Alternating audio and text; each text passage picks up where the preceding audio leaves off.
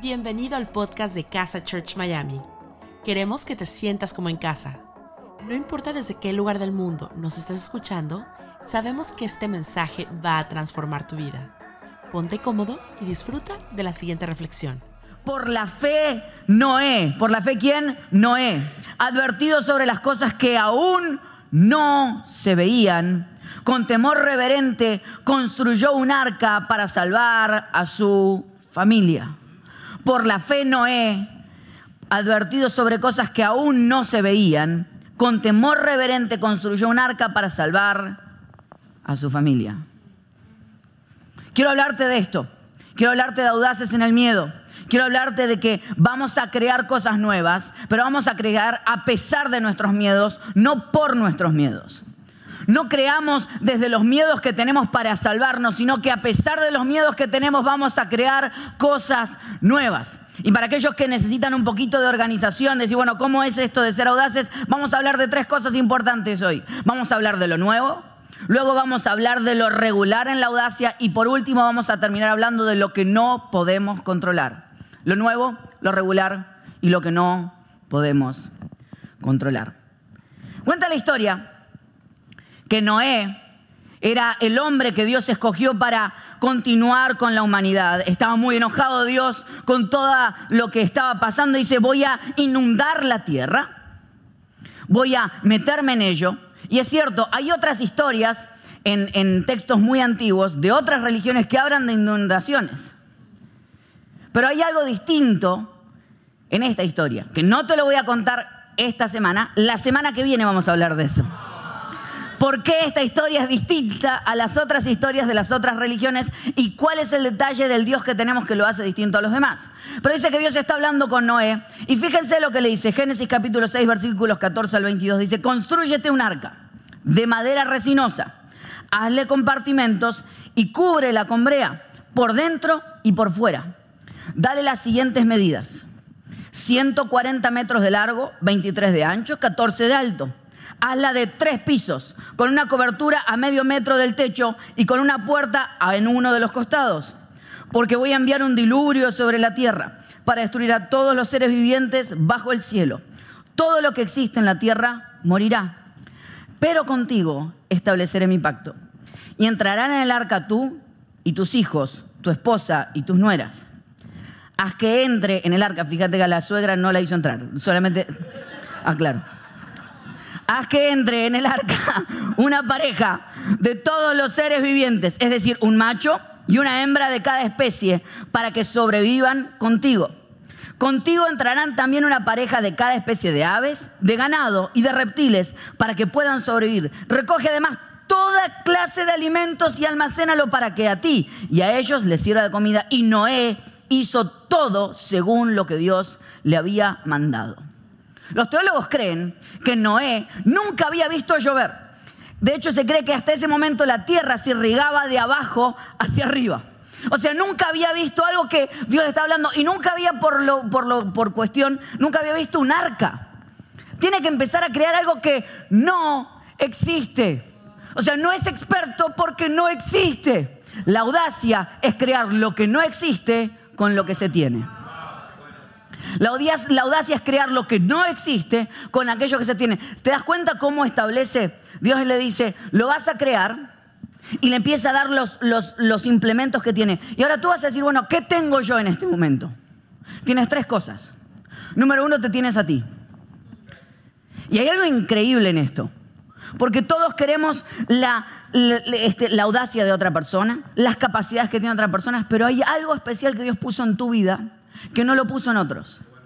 Y lo que Dios va a hacer en este tiempo es que está buscando gente como Noé, gente que esté dispuesta a crear, pero no crear basado en lo que otros han creado, sino crear en lo que Dios va a poner en tu cabeza, en tu imaginación, en tus sueños, que solamente a ti te va a dar. Mira, no es mi estilo, pero por momentos vas a sentir que la enseñanza es profética sobre tu vida. Vas a entender que voy a estar declarando cosas y voy a decirte, esto es lo que Dios quiere hablar sobre tu vida. La Biblia dice que en los tiempos últimos los líderes van a ser como los tiempos de Noé. Entonces quiero hablarte porque tal vez tú seas un Noé de esta generación. Una persona que tenga que crear basado en lo que Dios puso en tu vida. Y eso es algo que yo tuve que entender hace un tiempo. Porque cuando yo veía a todos los otros líderes o todas las otras personas, yo me veía que, yo era distinto, que tenía algo, y, hay algo que tiene en mi cabeza, que yo a veces estoy parado en un lugar y empieza a volar mi cerebro. Yo soy de esas personas que de repente estoy hablando contigo y mis ojos se fijaron, te estoy mirando, pero mi cerebro está tres mundos hacia adelante. Y yo decía, necesito frenar eso y de, hecho el otro día estábamos en un momento de adoración increíble, estábamos orando y mi cabeza estaba volando, pensando, vamos a hacer esto, vamos a hacer Y yo digo, ¿cómo lo freno? Entonces en un momento oré y le digo, Dios, ¿cómo freno mi cabeza? Necesito frenarle. Me dijo, ¿por qué vas a frenarla si así te cree? Esa es la capacidad que te di. Y cuando yo entendí esto, Empecé a hablar alguna vez con unas personas y digo, necesito saber cómo, porque yo veía a aquellos pastores que armaban enseñanzas y yo decía, son increíbles cómo las arman y yo no, no puedo. Me, siento delante de la computadora, no sé si te ha pasado. Y bueno, voy a escribir una enseñanza increíble. Y, abría el, artículo y, la barrita así, que hace así, me penetraba la cabeza así, me hacía. No sé, una idea me aparecía. Hasta que una persona me dijo, tal vez tengas que utilizar el método de Ezequiel. ¿Y cuál es el método de Ezequiel? Es el método que Dios te puso a ti. Tal vez vas a crear un método para otros. Y les quiero mostrar, les quiero abrir la puerta un poquitito a la intimidad de cómo yo preparo una enseñanza. Porque yo me di cuenta que mi cabeza es desordenada y que piensa por partes. Entonces, así más o menos se ve una enseñanza mía. Todos esos papeles son los que ustedes van a ver hoy durante la enseñanza de hoy. Todos esos papeles desordenados y es mi escritorio completo lleno de papeles, es un desorden, pero en ese desorden me habla Dios. Y el día que aprendí a que las cosas que Dios me daba eran para mí y para nadie más, entendí que hasta en estos momentos puedo estar solo. Y nadie más tiene que creer en lo que Dios me dio a mí, porque si los demás tuvieran que creer en lo que Dios a mí, no sería para mí, sería para ellos. Entonces hay momentos donde vas a estar creando cosas y te vas a sentir solo, porque de eso se trata. Porque en la creatividad que Dios te va a dar, en las ideas que no te va a entender nadie, Noé empezó a escribir, a hacer algo que nadie entendía, nunca había visto nadie llover.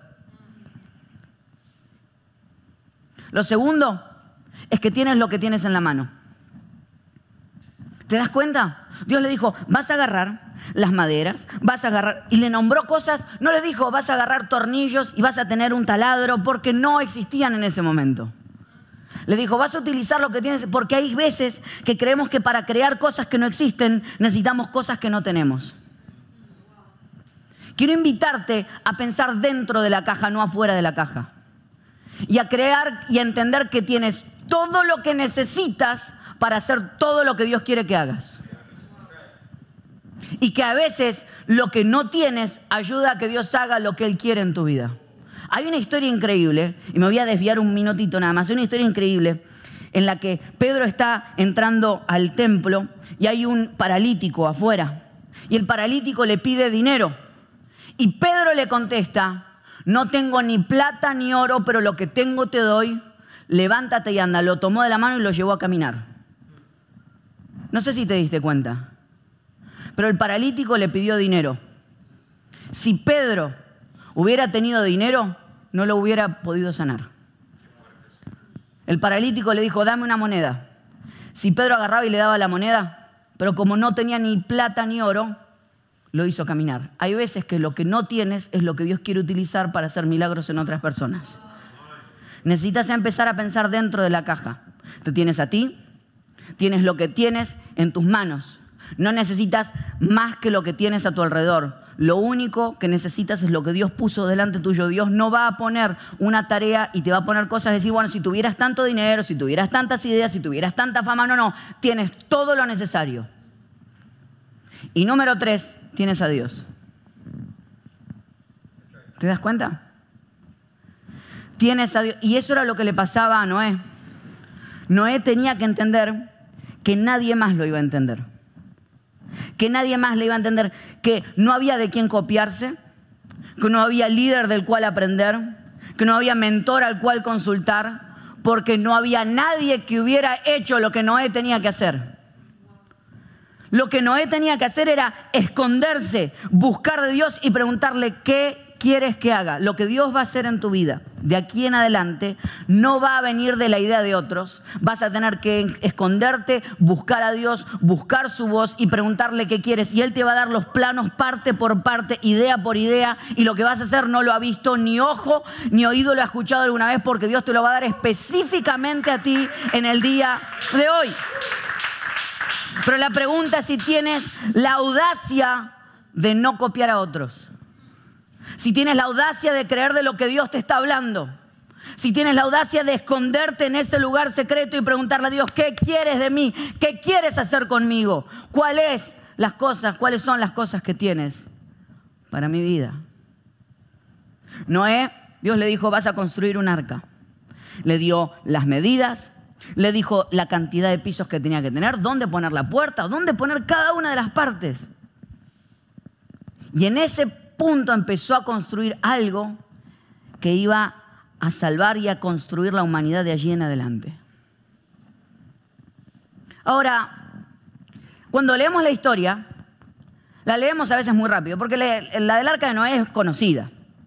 Decimos, bueno, Dios le dijo, construye un arca y pensamos que empieza a construir el arca y el tipo dice, bueno, pongo estos palitos por acá, estos palitos por allá, voy trayendo la comida. Pero quiero que te des cuenta de lo que estamos hablando. Era una tarea titánica y él empezó a construirla y empezó a hacerla parte por parte. Ahora, vamos juntos a Génesis capítulo 7, versículos 5 al 10, un poquito más adelante. Noé hizo todo de acuerdo con lo que el Señor le había mandado Tenía Noé 600 años de edad cuando las aguas del diluvio inundaron la tierra. ¿Cuántos años tenía? 600. Los teólogos creen que Noé empezó a construir el arca aproximadamente cuando tenía entre 480 y 500 años. 100 a 120 años construyendo un arca sin ver una gota.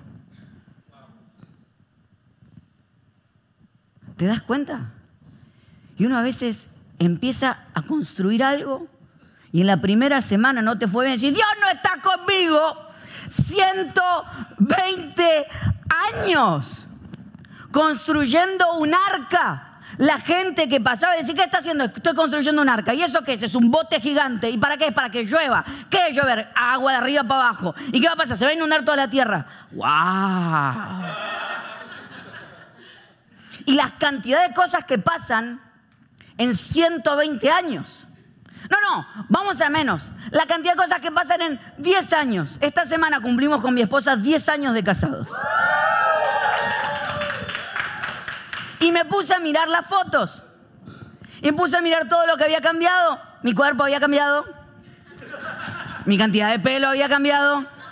Algunas cosas suben, otras bajan. Pero me puse a mirar, y tal vez te ha pasado alguna vez, me puse a mirar la foto de la gente que estaba y que había estado en mi boda. Y gente que para mí en ese momento era súper importante. Gente dije, estos son mis amigos para siempre. El 80% de ellos no tengo ni idea dónde está en este momento. ¿Te pasó alguna vez mirar una foto y decir, ay, este era, ¿quién era este? o sea, pero cuando vi la foto, vi que mis alrededores habían cambiado, que mi cuerpo puede que había cambiado, pero la persona con la que estaba era exactamente la misma y que el objetivo que teníamos como pareja es el mismo 10 años antes que el que tenemos hoy, que es el acercar las personas a Dios. Porque hay veces que lo que tienes que entender es que la audacia es trabajar para lo eterno. Y que es mucho más importante la dirección que la velocidad. A veces que estamos tan apurados porque las cosas se den ya. ¿Y cómo ¿Cómo? Porque la gente dice, porque ya estamos en el punto de cuando decís 10 años de casado, ya la gente aplaude, ¿viste? Cuando decís, ya estás en, el, en los 10 años de. ¿Cómo hicieron? Mira, miles de cosas. Pero si hay algo que entendí, es que no hay mayor eh, acto de audacia que la constancia. Y que en los 10 años seguimos intentando una y otra vez elegirnos el uno al otro. Y cuando las cosas iban bien, estábamos presentes. Y que cuando las cosas iban mal, estábamos presentes. Que cuando las cosas se ponían difíciles, estábamos presentes. Que cuando lo siento, y, esos momentos donde dices, ay, me siento elaborado, ella es mi esposa. Y que cuando no lo siento, porque hay días donde uno dice, no sé si lo sigue siendo mi esposa. Porque no estamos juntos por una emoción, estamos juntos por una decisión. 100 años, 120 años, Noé construyó un arca. Y eso es lo que quiero hablarte. No quiero hablarte solamente de lo nuevo, porque es una generación que para lo nuevo somos rápidos. Sí, Dios, dame un sueño nuevo, dame algo increíble. Yo quiero construir algo nuevo. Bueno, ahora empiezan 100 a 120 años de todos los días presentarte en el mismo lugar y hay algo totalmente espiritual y poderoso en el hecho de ser constante. Audacia no es crear todos los días algo nuevo. Audacia es presentarte todos los días por el objetivo que ya Dios te dio. Y decir, esto es lo que Dios quiere para mí, yo me presento una, dos, tres, cuatro veces, cuando lo siento bien, cuando no lo siento tan bien, cuando veo avances bien, cuando no veo avances también. Porque ese es el problema de la generación que tenemos, que todo viene rápido, que todas las cosas se nos vienen en el momento. Están analizando de que los millennials, si hay algo que les cuesta es ir al cine, porque no pueden ver la barrita abajo de cuánto le falta la película. Porque tenemos la desesperación de saber cuánto tiempo me va a consumir esto. Y hay veces que Dios trabaja en tu vida, pero no te dice cuánto tiempo. Y hay gente que cae en el proceso porque creía que lo iba a ver rápido. Pero las mejores cosas no suceden del día a la mañana. Las mejores cosas son aquellas que estás cultivando poco a poco. Y vas avanzando poco a poco y la gente no se da cuenta y ¿cómo llegó este acá? Hace 120 años que está construyéndolo. Por eso quiero hablarte de que Dios te va a hablar. Mi amigo, mi amiga Noé, Noea o como sea. Dios te va a hablar. Te va a dar un sueño. Te va a dar algo distinto. Te va a hacer creativo. Pero te va a tocar insistir y decir, esta es mi dirección. Y no importa cuánto tarde, esto es lo que Dios me dijo que haga. Y cuando lo siento bien y cuando no lo siento también. Noé estaba a cargo de construir, pero Noé no estaba a cargo de los tiempos. Tu tarea es construir cumplir cada paso de lo que Dios te dijo que hagas, creerle a su voz, crear lo que otros no han creado. Te vas a sentir solo por momentos, no va a haber nadie a tu alrededor, vas a decir qué estoy haciendo, vas a sentirte que sos un tonto, vas a sentirte un ignorante, vas a... Noé construyó un arca durante 120 años creyéndole a Dios. Pero ese 120 años para que después lloviera solamente durante 40 días aproximadamente. Dicen que Noé pasó en el arca luego como un año, un año y algo. 120 años para un año nada más. Y así piensa la gente. No, yo quiero invertir en algo que me dure para toda la vida. No, es que el problema es que no pensamos en lo eterno de lo que yo voy a vivir, Pienso en las cosas que van a venir después. Él no trabajó 120 años por el año que pasó en el arca, trabajó 120 años por las generaciones que iban a hablar de lo que había vivido y las cosas que iban a venir después. Porque la audacia es crear y transformar y ser parte de lo eterno. Con mi esposa nos encanta viajar, es algo que ha sido parte de nuestros constantes eh, de, nuestro matrimonio todo el tiempo. Y una de las cosas que viajamos una vez fuimos a, Barcelona y conocimos la famosa Sagrada Familia. La Sagrada Familia, que es este edificio increíble que estás viendo en este momento va a aparecer, ahí está. Ese, edificio espectacular, que uno lo ve y es increíble porque ese es un lado porque lo que está contando es una de las partes del, nacimiento, ese es el nacimiento de Jesús, pero del otro lado está la crucifixión, que es este que es todo mucho, te das cuenta que parece como que fueran dos edificios, pero es el mismo edificio de dos lados distintos. El edificio se empezó a construir hace 150 años. El, el arquitecto se llamó Anthony Gaudí. Cuando el tipo empezó a construirlo y empezó a hacerlo, y los que trabajaban con él se dieron cuenta, le dijeron, pero escúchame, porque además parece que le van a terminar, todavía faltan como 20, 30 años más para que la puedan terminar. Dice que hablaron con, con Audi y le dijeron, escúchame, porque era un argentino que estaba dando vuelta. Y le dijo, dijo, pero, pero no la vas a ver terminada. Dice que Gaudí contestó, para el jefe que yo trabajo, él no tiene apuro. Mi Dios no tiene apuro. ¿Sabes cuál es el problema? Que muy pocas personas están dispuestos a trabajar en algo que no vean los resultados en su propia generación. Pero la audacia es mantenerte todos los días de tu vida haciendo las cosas por algo que está avanzando y ni siquiera tal vez veas cumplido en tu propia generación, pero sean otras generaciones. Hoy no se construyen catedrales como esas porque hay muy poca gente que está dispuesta a dar la vida de esa manera por algo que va a construirse en generaciones para adelante porque queremos cosas para nuestra propia generación. Noé estaba a cargo del arca, pero no estaba a cargo de los tiempos. ¿Estás dispuesto? Porque en este tiempo de miedo se necesita gente audaz. Gente que esté dispuesta a trabajar por cosas que no va a ver los resultados. Y con esto quiero terminar. Dice que un poquito más adelante, lo tengo por aquí, versículo 7 del capítulo 7 de Génesis. Dice entonces, entró al arca con sus hijos, su esposa y sus nueras para salvarse de las aguas del diluvio. Frenemos ahí. Noé empezó a construir un arca. Armó todos los pisos del arca. Tres pisos, dice. Puso la comida, trajo toda la comida para los animales que iban a venir. Y dice que un piso por lo menos completo iba dedicado a todos los animales que iban, algunos creen que eran casi 125 mil animales que iban a ir dentro del arca.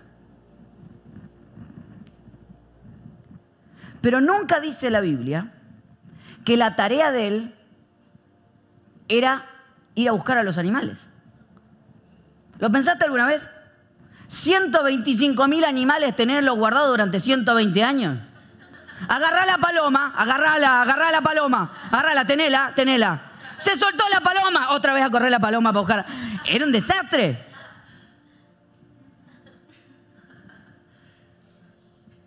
Pero él, él estaba preparando el lugar y de eso quiero hablarte.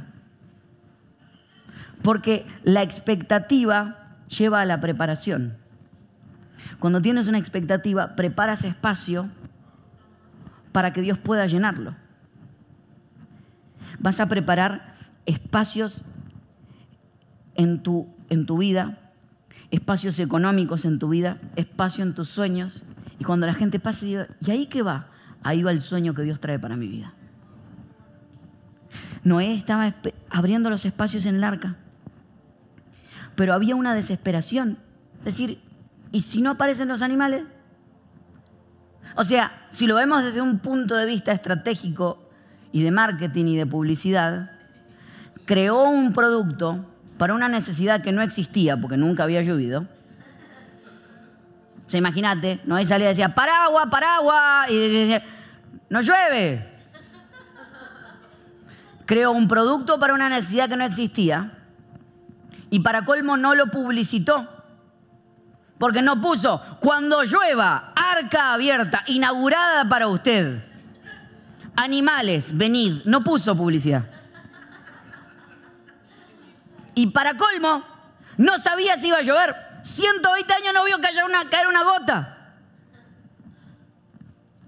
La audacia recuerda que las gotas y los, y los animales no son tu responsabilidad. ¿Te imaginas la desesperación de Noé?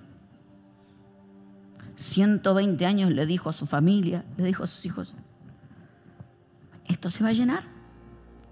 Y abrió el arca y llegó el día Dice los próximos siete días, porque en siete días el arca que había estado 100 a 100 a 120 años parada se iba a llenar, iba a tener propósito en solamente siete días. Y dice que los animales, de los animales puros e impuros, de las aves, todos empezaron a llegar, que se arrastraban por el suelo, entraron con Noé por parejas. Hacía años que los animales estaban caminando desde todas partes del mundo para llegar al arca de Noé, solamente que Noé no tenía ni idea de eso. Hacía años que las compuertas de los cielos estaban listas para soltar el agua y Noé no tenía ni idea de eso, porque ser audaz es estar dispuesto a hacer el ridículo. Es estar dispuesto a decir, abran el arca, vienen los animales y que no aparezca un solo animal. Ser audaz es creerle a Dios y entender de que no tienes control sobre esas cosas. Parece una locura lo que te estoy mandando a hacer, pero te estoy mandando que escuches a Dios, le preguntes a Él y que los resultados queden del lado de Él, no del lado tuyo. Y va a haber un momento donde vas a decir, ¿qué estoy haciendo? Pero vas a abrir la puerta del arca y los animales llegan solos. Hacía años que venían caminando. Hay cosas que en tu vida que se están dirigiendo hacia tu vida hace años, solamente que no tienes ni idea de ellos. La pregunta es si estás preparado para aquellas bendiciones que Dios va a depositar en tu vida. Porque si los animales llegaban y no había espacio para ellos, entonces se iban a ir. De hecho, vamos a ponerlo de esta manera, los animales Dios no los iba a mandar a menos que Noé no hubiera preparado el espacio. Hay cosas que Dios no va a mandar a tu vida hasta que tú no prepares el espacio para que ellas lleguen, porque no van a llegar y se van a desperdiciar.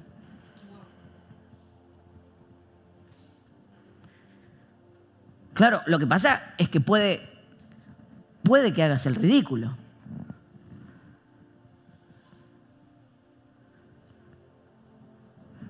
Puede que sea un desastre. Es posible. Puede que todo lo que soñaste y lo que se caiga en un segundo. Es posible.